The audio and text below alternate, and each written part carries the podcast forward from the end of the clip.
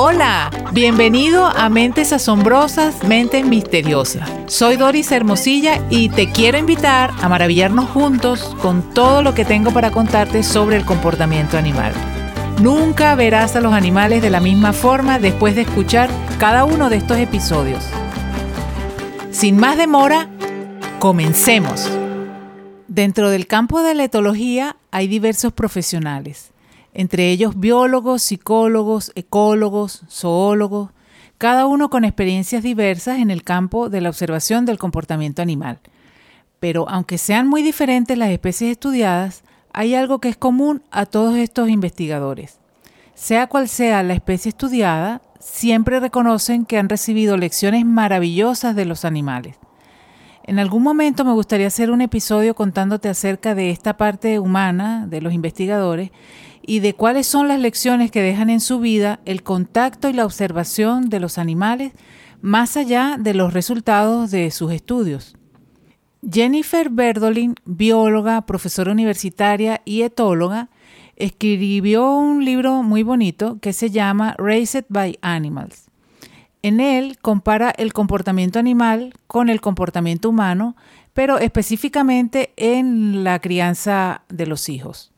La autora se propone con este libro, además de divulgar sobre comportamiento animal, que padres que lo lean puedan conocer acerca de cómo crían los animales a sus hijos, porque de pronto algo podríamos aprender de ellos.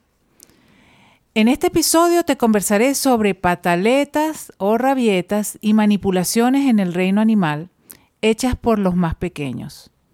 Este episodio quiero dedicarlo especialmente a Rebe, quien dice ser fan número uno de este podcast. Gracias, Bella. Seguro este episodio también te encantará. Antes de una pataleta, generalmente viene una manipulación. Una de las especies donde se ha observado esto de desviar la atención de un individuo con el objeto de obtener algo a cambio es en los chimpancés. Un pequeño chimpancé puede valerse de esta artimaña, por ejemplo, en la época de destete. Alrededor de los cuatro años, las madres chimpancé comienzan a destetar a sus crías. Y esta etapa puede ser bastante conflictiva entre madre e hijo ya que los pequeños quieren seguir tomando su leche sin ninguna restricción.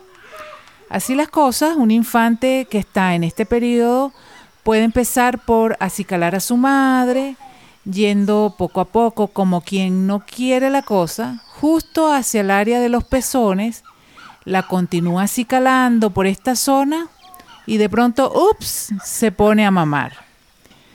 Esta desviación de atención también ha sido vista en el caso de que la madre de un infante ya destetado no permita que éste toque a su hermana o hermano bebé recién nacido.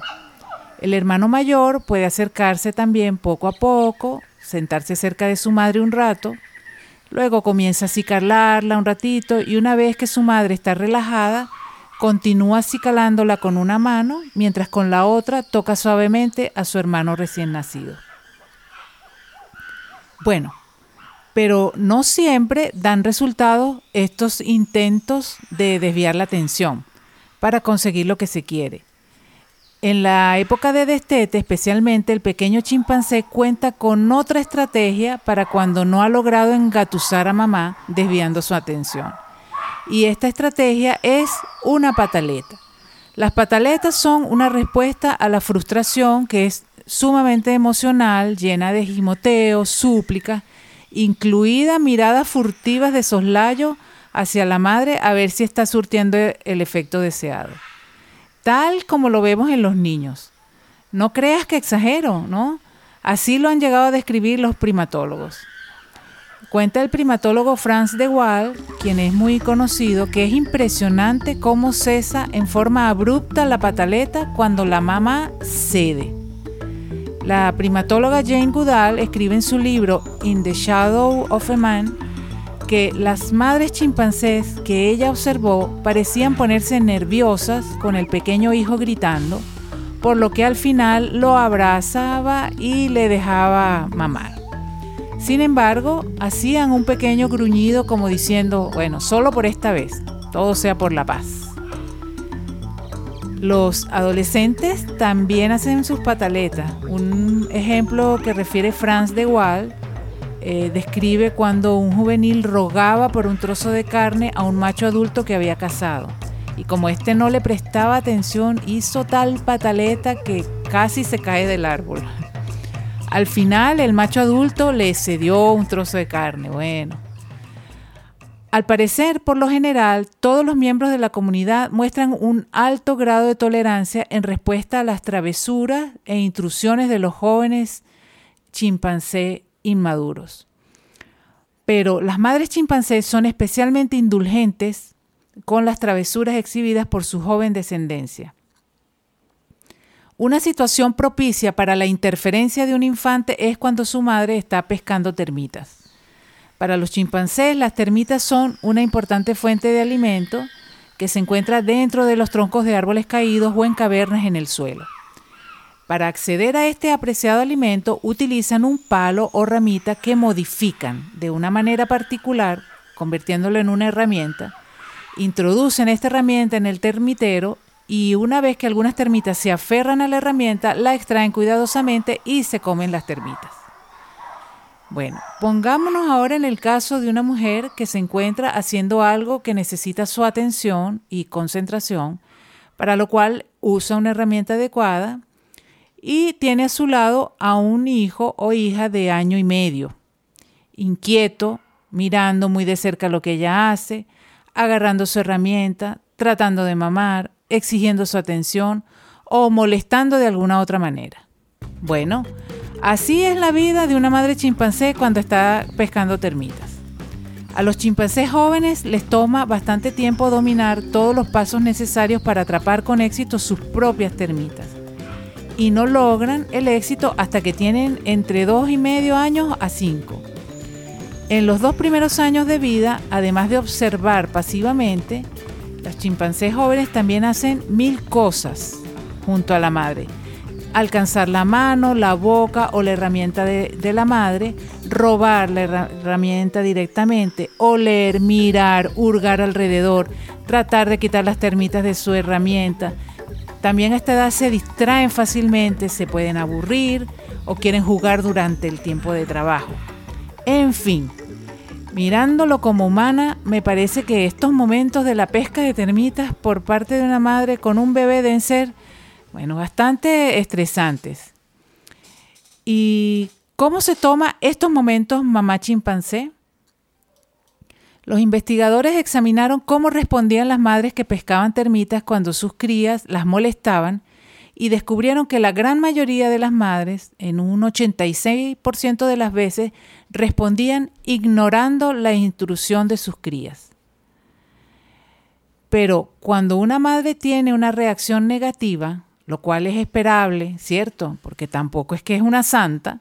Bueno, cuando tiene una reacción negativa, lo que hace es alejarse de su hijo o empujarlo suavemente o cambiar la posición de su cuerpo, como por ejemplo dándole la espalda. Parece que las mamás chimpancés son expertas en desconectarse de sus crías y no las tratan como si fueran adultos. Terminan entonces siendo increíblemente tolerantes con el comportamiento de sus hijos sin embargo, cuando hay que poner límites a un infante muy molesto, las madres saben hacerlo considerando su edad. Puede ser con un suave empujón para alejarlo de donde esté molestando, e ignorando las pataletas. Una de las funciones principales de este tipo de tolerancia es facilitar y apoyar abundantes oportunidades de aprendizaje. Debido a que esta indulgencia está relacionada con la edad, como te comenté antes, las madres chimpancés se vuelven menos tolerantes a medida que sus hijos crecen. Tomando esto en consideración, los investigadores infieren que estos animales probablemente pueden diferenciar las etapas de desarrollo y capacidades de sus hijos y tratarlos en consecuencia. Los infantes de otras especies tienen pataletas en general cuando se destetan. Por ejemplo, los infantes de macacos de cola de muñón también tienen rabietas cuando sus madres los están destetando. Estos primates viven en grupos sociales mixtos bastante grandes con una estricta jerarquía femenina. Y al igual que con los niños pequeños humanos, las rabietas de los macacos bebés pueden estar motivadas por un quiero mi leche ahora y la quiero ya. La observación e investigación sugiere que los macacos de cola de muñón son madres algo indulgentes, posiblemente debido al hecho de que otras hembras participan en el cuidado y atención de los jóvenes que no son suyos. Cuentan con ayuda. Tal vez esta atención adicional de otras hembras ayude a las madres a evitar preocuparse demasiado por las rabietas de sus crías. Al mismo tiempo, tal vez están más relajadas a la hora de establecer límites. Ahora bien, también hay especies de primates que no son precisamente tolerantes e indulgentes con sus crías. Y ocurre con estas madres algo que cuando escuchas lo que te voy a contar te va a sonar tan familiar ¿Cuántos padres por ahí han cedido a la pataleta de su hijo porque estaban en público?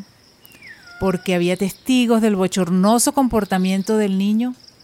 Y entonces, para no seguir sintiéndose avergonzado ante la mirada escrutadora de todos los que presencian, cede y hace lo que el niño demanda. Bueno, ocurre que cuando los infantes de macacos resus hacen rabietas, las madres reaccionan de manera diferente frente a sus crías dependiendo de quién está cerca. La jerarquía de dominancia del macaco resus femenino se caracteriza por mucha agresión.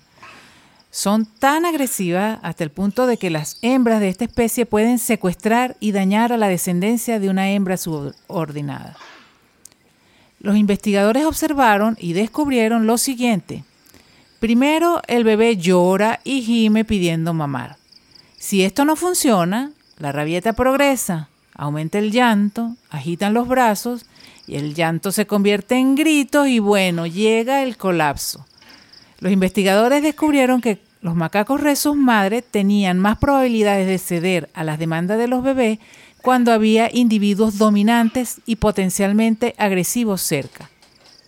Más específicamente, si una madre estaba sola o con la familia, cedió ante la pataleta aproximadamente la mitad de las veces. Pero cuando había alguien de mayor rango cerca, una madre puede llegar a ceder hasta un 80% más veces. ¿Por qué? Porque cuando había macacos dominantes agresivos y no emparentados, empujaban, mordían y pateaban al bebé y a su madre en respuesta a la pataleta de este. Si bien es cierto que la madre cede a la demanda del pequeño, lo hace con un poco de agresividad. Pero esta agresividad probablemente está impulsada por el entorno social más que por el comportamiento del infante. Sería algo así como cuando un niño hace a su, madre una pataleta en público, esta cede con un poco de molestia. No cede con indulgencia, lo hace molesta, probablemente por sentirse juzgada por el entorno. Daphne Sheldrick, quien fue conservacionista y experta en la cría y reintegración de elefantes huérfanos en la naturaleza durante más de 30 años, escribió sobre cómo los elefantes bebés tienen sus momentos de pataleta también. Hay algunos videos donde se puede apreciar lo que parece una pataleta elefantina, mientras la mamá la ignora por completo. En verdad es muy, muy tierno verlos. Tengamos en cuenta que la investigación sobre la autorregulación del comportamiento, la moderación, la paciencia se han realizado en adultos, no en jóvenes. ¿Por qué? Porque se entiende ampliamente que los infantes no tienen la misma capacidad que los adultos. Esta habilidad se desarrolla gradualmente durante un largo periodo de tiempo. Bueno, hasta aquí llego con el episodio de hoy. Espero te haya gustado. Yo la verdad disfruté mucho preparándolo para traer esta información hasta ti. ¿Te gustaría apoyar el trabajo que hay detrás de este podcast? Puedes hacerlo regalándome un café virtual. En la descripción tienes el link. Y gracias por escuchar, gracias por compartir, por comentar el contenido del podcast. Sígueme en Instagram donde subo con frecuencia mucha información interesante sobre el comportamiento animal y te espero en una próxima oportunidad para contarte mucho más acerca de estas mentes asombrosas, misteriosas y maravillosas. Chao.